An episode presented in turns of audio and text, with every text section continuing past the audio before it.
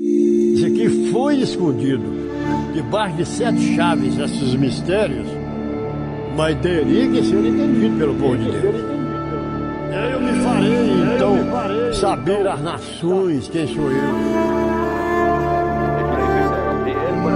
Se você quer entender Deus, então você tem que entender os mistérios de Deus. E esse reino está chegando trazendo a verdade para sufocar a religiosidade, para acabar com as línguas doutrinárias.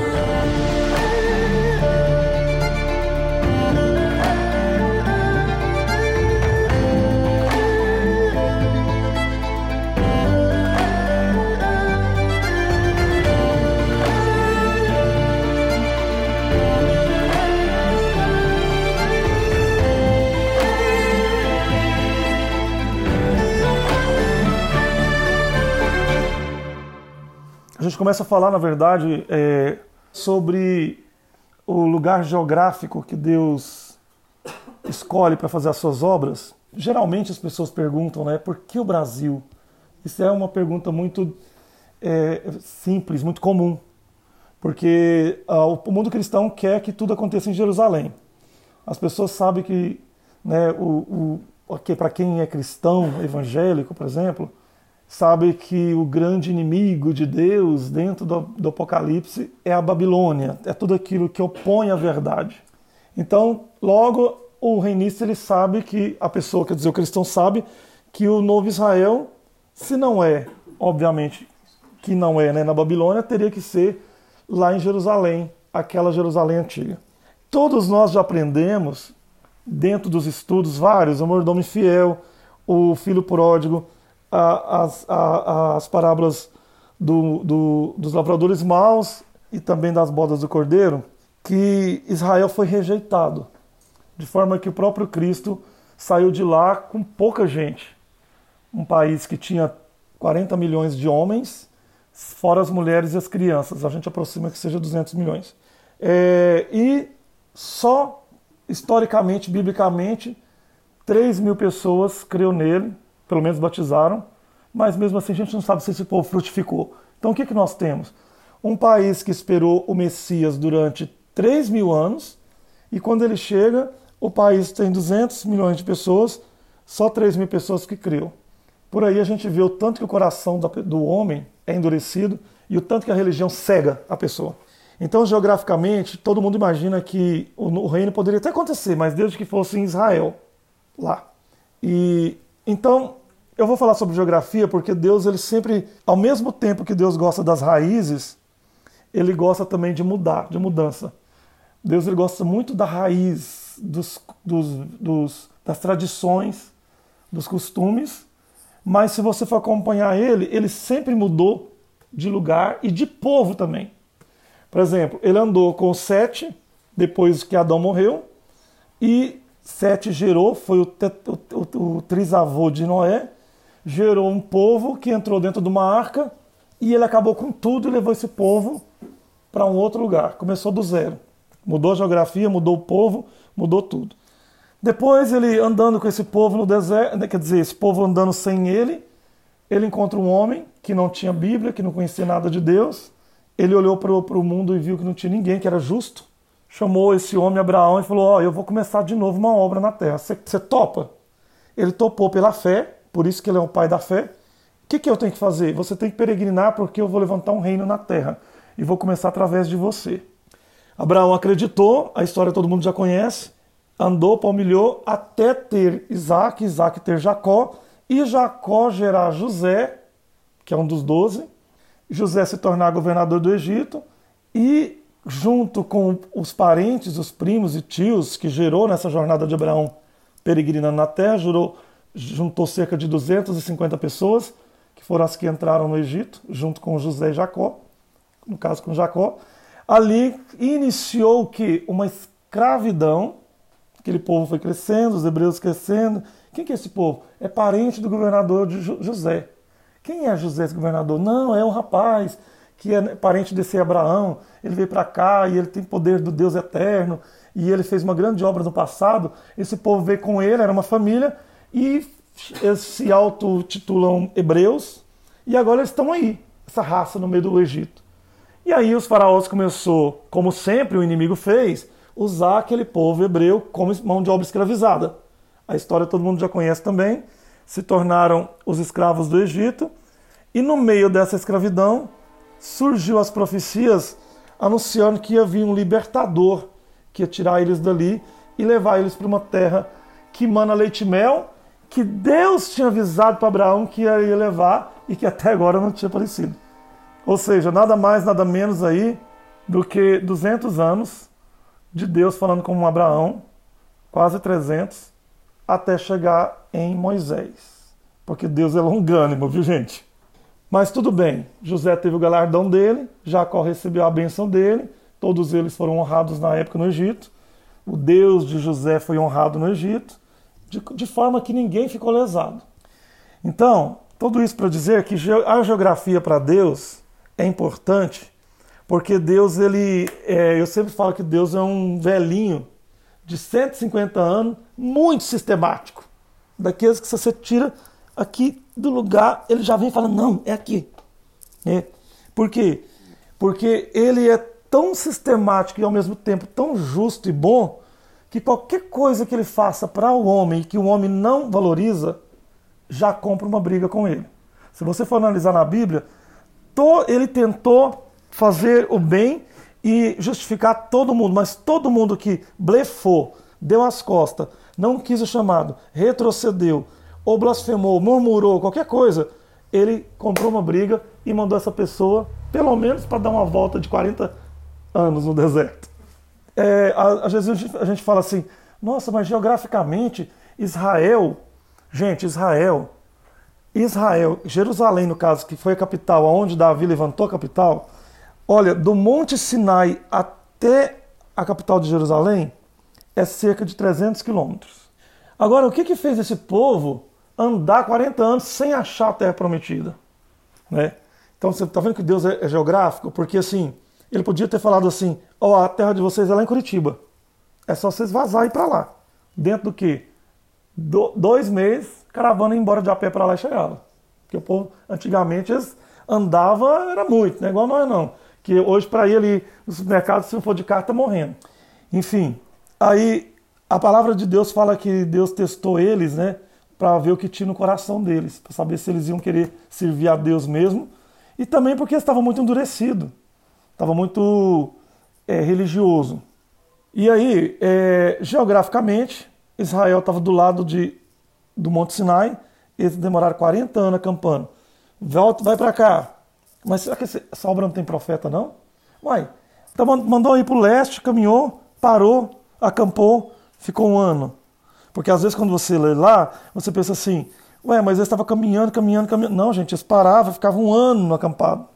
Chegou um tempo que eles ficaram tanto tempo acampado, perdeu a direção, Deus não falava nada não tinha para onde ir, não tinha terra devoluta, todo lugar que eles olhavam alguém que era dono, e eles imaginavam que essa terra era um oásis, que eles encontraram um lugar que ninguém nunca pisou, igual o povo veio encontrar um novo mundo aqui, os, os, os descobridores né, das Américas. Então eles achavam que eles iam caminhar rumo a uma terra que ninguém nunca entrou, que mana leite e mel, tudo feitinho, bonitinho e tal. Só que eles acampavam, Deus tirava o ânimo, porque se Deus tirar a fé e o ânimo do povo, o povo para, fica quieto e acabou. Essa história do reino mesmo, se Deus não tiver na direção, não tivesse na direção, e não tivesse quem pudesse todos os dias acordar afinco disso, já tinha parado. Então, todos os dias nós acordamos com o mesmo espírito e a mesma fé, a mesma força de algo que Deus falou há anos atrás. Então, essa força Moisés tinha. Só que o povo que estava andando com ele não estava pronto, preparado para entrar. Isso é um problema para ele. Isso foi um problema para Moisés, foi um problema para Josué, foi um problema para as pessoas que estavam ali naquela caravana. Mas olha só, veja isso aqui comigo. A partir do momento que eles fazem toda essa transição e não encontram um lugar e fica parado, tem um lugar, eu acho que se eu não me engano, Deuteronômio 11, que Deus fala para Moisés assim: O que, que vocês estão fazendo aí acampado e parado? porque por tempo demasiadamente demorado tens ficado nesse monte. A ponto que Deus chega e fala assim: Ô, oh, vocês estão demorando demais, o que vocês estão fazendo aí? Vaza, anda mais. Que até eu fiz uma pregação uma época, uns três anos atrás, que eu falei sobre esse pedacinho. Tens demorado demasiadamente neste monte. Por quê? Acomodou. Acomodou porque, primeiro, que não sabia onde era, todo lugar que eles mandavam os mensageiros tinha dono, os caras voltavam, descabriavam, acabavam os carneiros, ficava doente. Hum, Para onde nós vamos? Não tem mais alimento, não plantava, não tinha comércio, o dinheiro foi acabando. E contentava com maná, porque o crente ele tem um negócio assim: enquanto ele está comendo, ele está contente. Não estou passando fome, porque a hora que começa a passar fome, ele começa a dar uns pulos, né? Mas os hebreus estavam assim, estava caindo maná, eles estavam ali, acampados. E a palavra de Deus fala que eles eram tão duros que Deus pensou no momento em, em ele diz, está escrito lá, Oxalá se tivesse uma hospedagem no deserto, porque eu deixaria esse povo, ele fala, esse povo lá. Ou seja, oxalá se tivesse um lugar para me deixar esse povo e vazar sozinho. De tanto que Deus ficou irado com a murmuração. E aí, tanta coisa que aconteceu no meio, que a gente já sabe lá. As rebeliões, adorações a outros deuses e tudo mais. Então, eu estou falando sobre isso, geografia, porque quando Deus fala assim, é em tal lugar que vai ser, vai ser.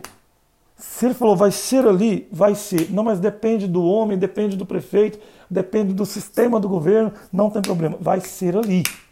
Porque Deus ele, ele não muda até ele realizar. Quando ele realiza, ele pode até mudar outra coisa depois. Mas a palavra dele não muda antes de realizar.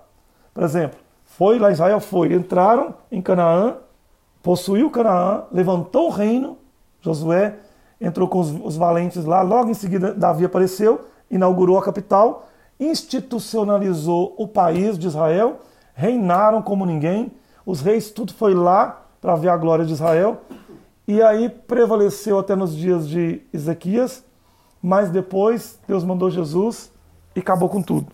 Então, aquela obra lá, ela foi muito bem realizada, mas ela também passou é o Deus da época de Moisés no deserto, o Deus da época de Noé num dilúvio, um Deus na época de Adão no Éden, um Deus na época do povo de Adão até Noé é, perdidos, sem orientação, um Deus na época da Babilônia, 490 anos, eles na Babilônia, lá no Iraque, presos lá no Iraque sem poder sair.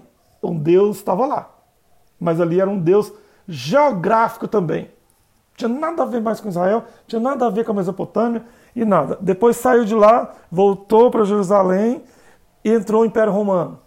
Daí o Império Romano invadiu lá e, moral da história, chegou Jesus e falou: sai daqui também, porque eu vou mandar vocês para uma outra terra, para um outro país. Jesus falava, que, citando a parábola dos lavradores maus, no, final ele termina: Portanto vos digo que o reino de Deus será tirado de vós, judeus esse reino que vocês estão esperando, que quer que eu estabeleça ele agora, que eu mando Pilatos embora para vocês reinar, não quer? Vocês querem reinar, vocês querem poder, vocês querem governo, vocês querem a federação, a capital, não é? É aquilo que Davi tinha, não é isso que vocês esperam? É. Então, então, vocês querem que eu faça isso, não quer? Quer. É isso que vocês querem, não é, judeu? É. Só que eu vou morrer primeiro. Isso vai demorar.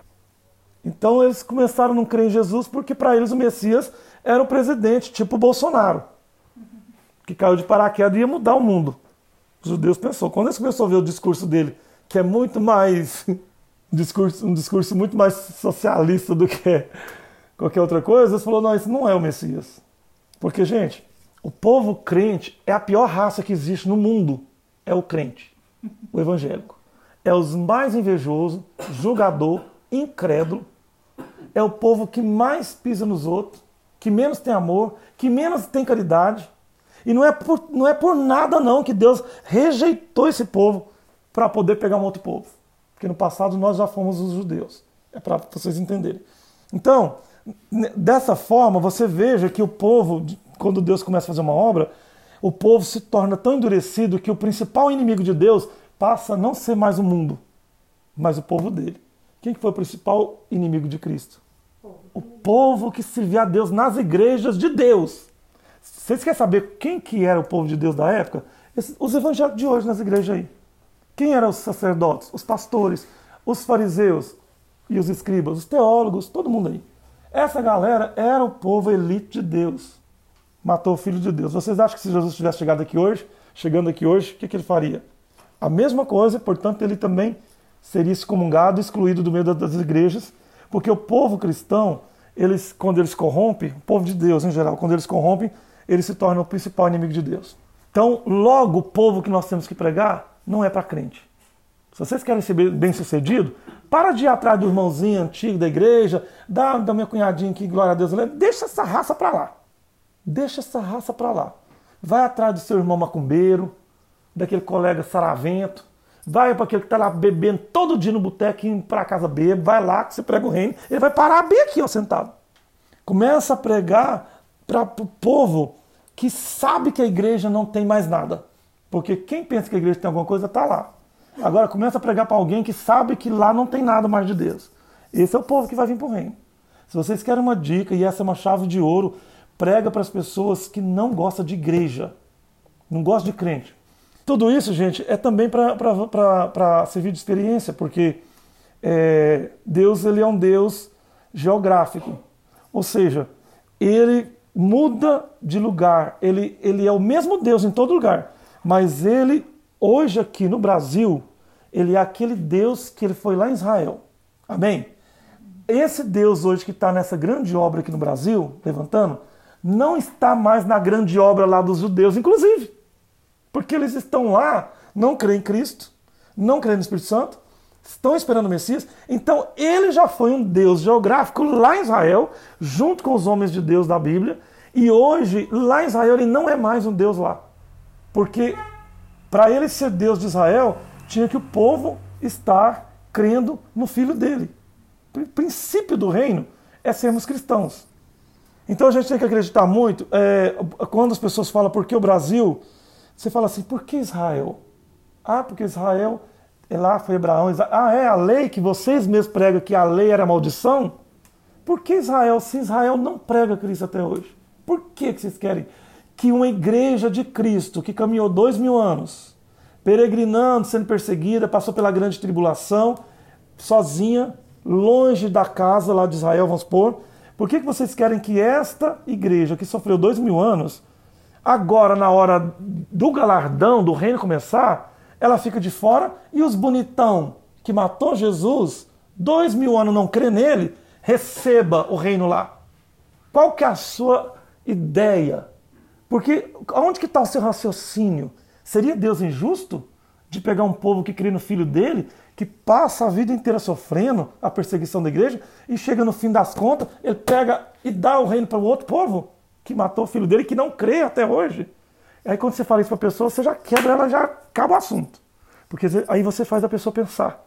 Ah, pastor, mas os judeus são amados, porque, né, Paulo falou para não criticar dos judeus, porque assim como Deus quebrou os galhos lá, Romanos, né? Quebrou os galhos lá da, da oliveira e enxertou o jabuzeiro, que somos nós cristãos, aquele lugar onde Paulo fala que a oliveira, imagina isso aqui, Vamos supor que a oliveira é essa aqui. Só essa aqui. Está até parecendo. Então esse aqui era Israel. Aí Israel começou a não dar fruto. Virou o que virou. Chegou Cristo. Deus viu que eles não criam em Cristo. Deus foi lá, arrancou um jambuzeiro, que é uma flor.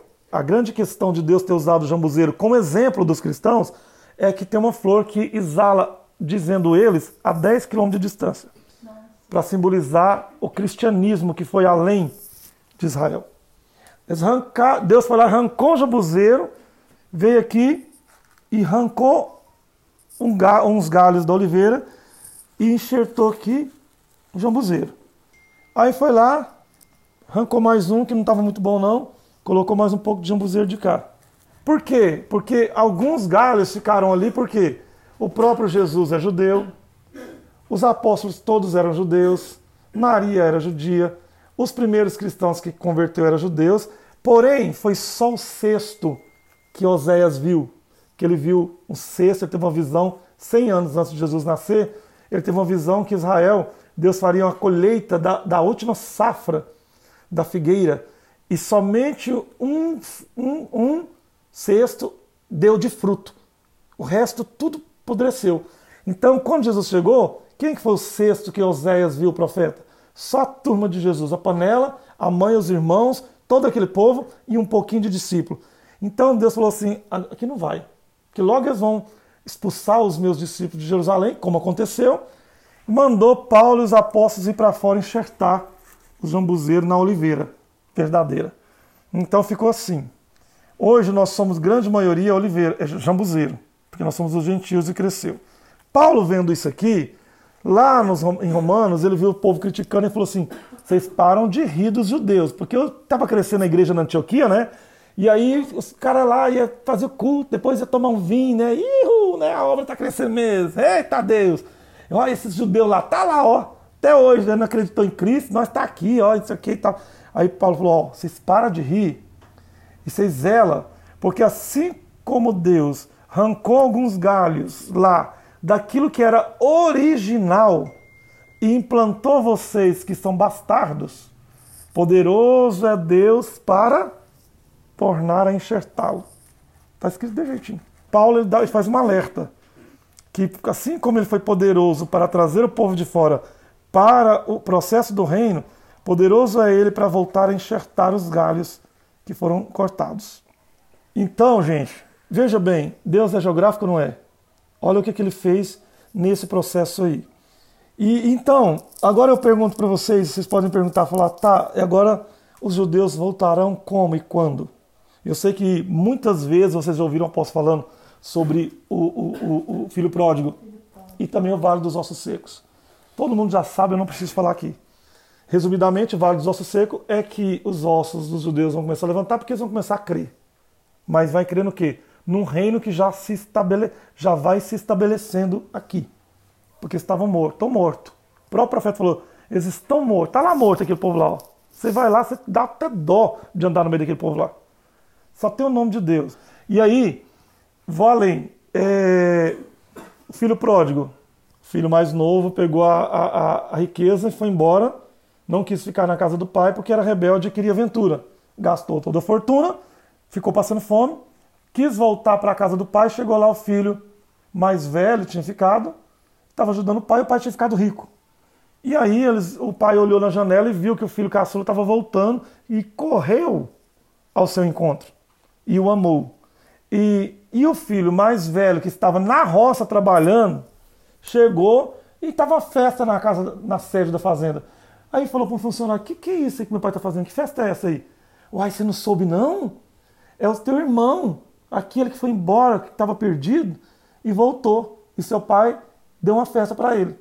Aí o mais velho falou assim: O quê? Eu passei dois mil anos trabalhando aqui com meu pai fazendo ele ficar rico do jeito que ficou. E eu, meu pai nunca me deu um cabrito para me matar com meus amigos. Agora vem esse aí, né? não chamou nem de irmão, esse aí. E ele dá uma festa. Olha para você ver que momento difícil que nós teremos que encontrar, que deparar. Porém, ele vai acontecer. Porque, na verdade, tá, o próprio Ageu falou assim: é, a casa de Israel, portanto, serviu ao Senhor e por longos tempos assim sacrificou, papapá. Mas, porém, mesmo que seja como a areia do mar, somente o remanescente fiel permanecerá. Só o povo dessa geração que vê o reino acreditar, o povo judeu, entraria nessa promessa. Esse povo que morreu aí, esses judeus tudinho aí no holocausto, esse povo não vai ressuscitar não. Vai não. Eles morreram esperando o Messias que não é Cristo. Cristo passou por lá, eles não tiveram condição de emplacar o cristianismo lá dentro. Então esse povo, todo mundo, ah, era só o remanescente e aqueles que morreram em Cristo na época. Então, gente, isso é uma coisa muito séria e muito grave. Porque a ressurreição, ela é para quem que foi a primícia da ressurreição? Foi Cristo. Então, a ressurreição é só para quem crê em Cristo. Então não tem como os judeus que morreram ressuscitar. Isso aí é matemática. Se a gente fala isso para eles, eles, igual eu já falei para alguns aí, eles querem morrer porque eles não acreditam. Gente, o povo só quer saber de Deus se tiver no sofrimento. Povo, ó, essa pandemia voltou pior, já está todo mundo, ai, glória a Deus, amém. Pastor, já está todo mundo ficando crente de novo. Povo que não, que não quer. Porque só tem jeito de Deus fazer as obras através do sofrimento. Então, gente, nós estamos passando pela pandemia? Estamos. Vai acabar? Vai. Vai vir mais Deus falou que vai vir, vão vir dez pragas. Não sei se vocês já estudaram, eu vou finalizar aqui, mas eu acho que se vocês já viram em algum lugar a gente falando, principalmente eu faço muito é, analogias, né? eu gosto de ensinar com mais é, simplicidade para as pessoas novatas entenderem um pouco. Mas eu faço muito uma analogia de Moisés com o povo hebreu e com o deserto e com Canaã. Quem já acompanha as, as histórias sabe que eu falo sobre isso. O que, que é? Moisés era o libertador que chegou no Egito para libertar um povo que estava na escravidão das mãos de Faraó, que era um carrasco. Eles andou no deserto, batizou no Mar Vermelho, comeu maná que caía, andou 40 anos, chegou em Canaã, era uma cidade de pedra, não era uma, uma terra perdida como eles pensavam, teve que guerrear, teve que derrubar a muralha para ganhar a promessa que Deus tinha dado para eles lá no Egito. O que, que significa? Moisés é Cristo, que Deus prometeu o Messias para o povo hebreu, que no caso era o povo cristão, o povo que creu em Cristo. Faraó é Satanás. Satanás não queria abrir mão do povo para Jesus. Jesus pegou esse povo e começou a caminhar, batizou nas águas, deu o maná escondido, que é o pão nosso de cada dia, as pregações da graça. Caminhou 40 anos no deserto, dois mil anos da igreja caminhando. Chegou diante das muralhas de Canaã, que é a nova Jerusalém que nós estamos esperando. O problema é que ela não está pronta, ela não, ela não é um lugar é, inexistente, ela é um lugar que existe, assim como a canaandesa.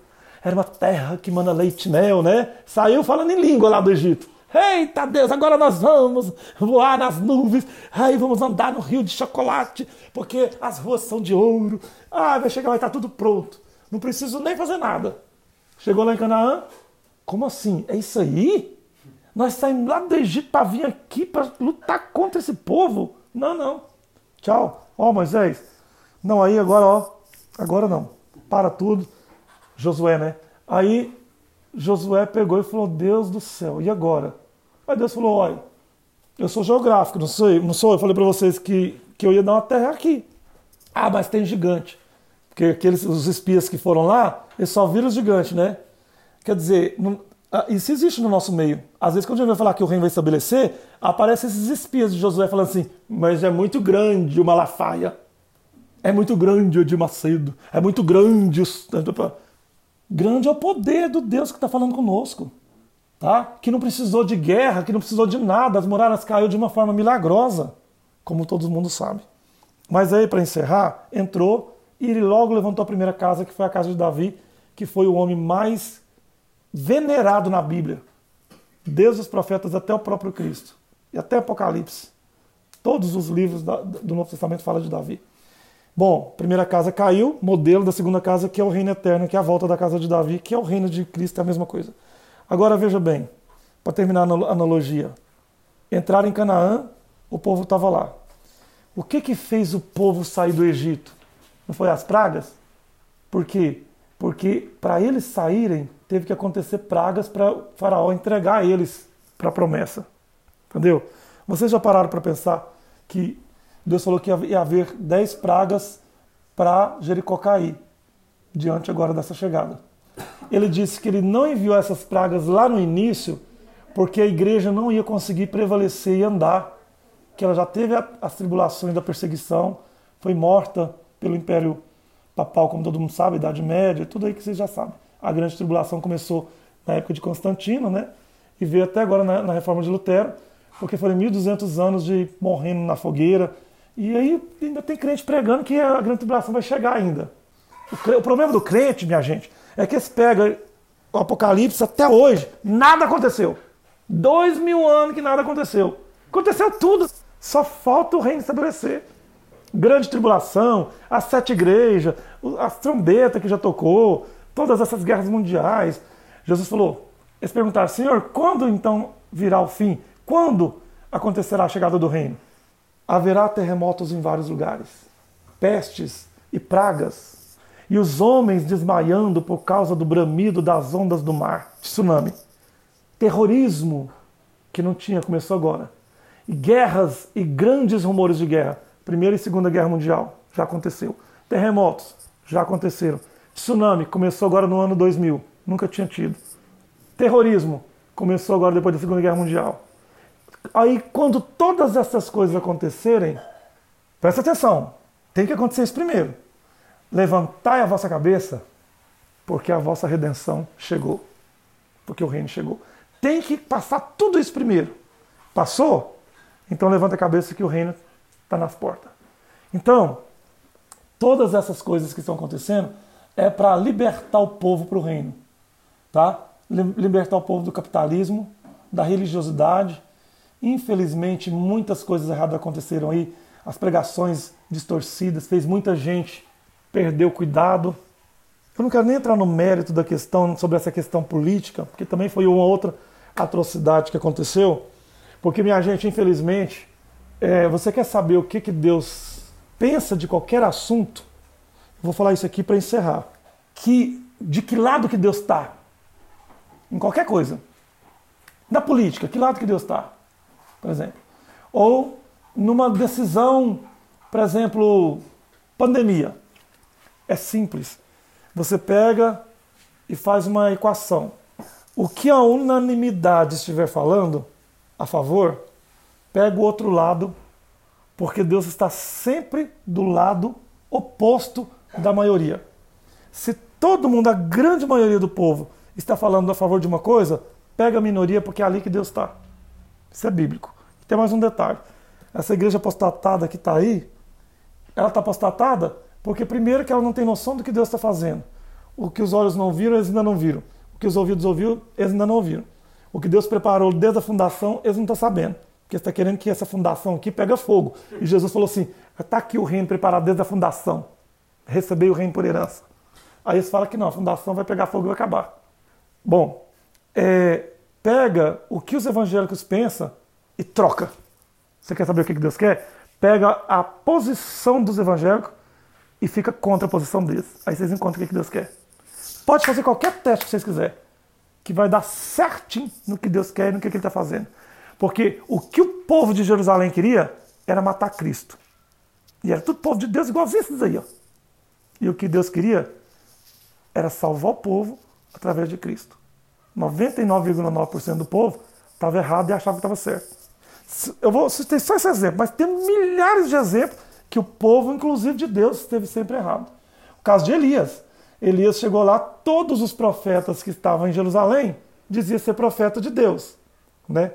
Profeta do Baal significa. É tipo assim, esses profetas do reteté aí que fica adivinhando, é profeta de Baal. Eram os profetas de Deus, de Israel, mas estavam corrompidos. Então o que, que Elias chegou? Chegou e falou assim: está tudo errado. Mas você está achando que só você está certo? Nós, todo mundo em Israel está errado? Os profetas? Tá, é isso que eu estou pensando. É muita prepotência, não é? Mas aí Elias pegou e falou: então tá bom, vamos fazer o seguinte: vamos fazer o, o, o Monte Carmelo. O resto vocês já sabem. Fez o Monte Carmelo, Elias ganhou e os profetas foram mortos. Deus restaurou Israel e deu um fôlego e preparou o caminho para João Batista. Mas assim, tudo isso é importante dizer, gente, porque nós somos a minoria, mas Deus está conosco.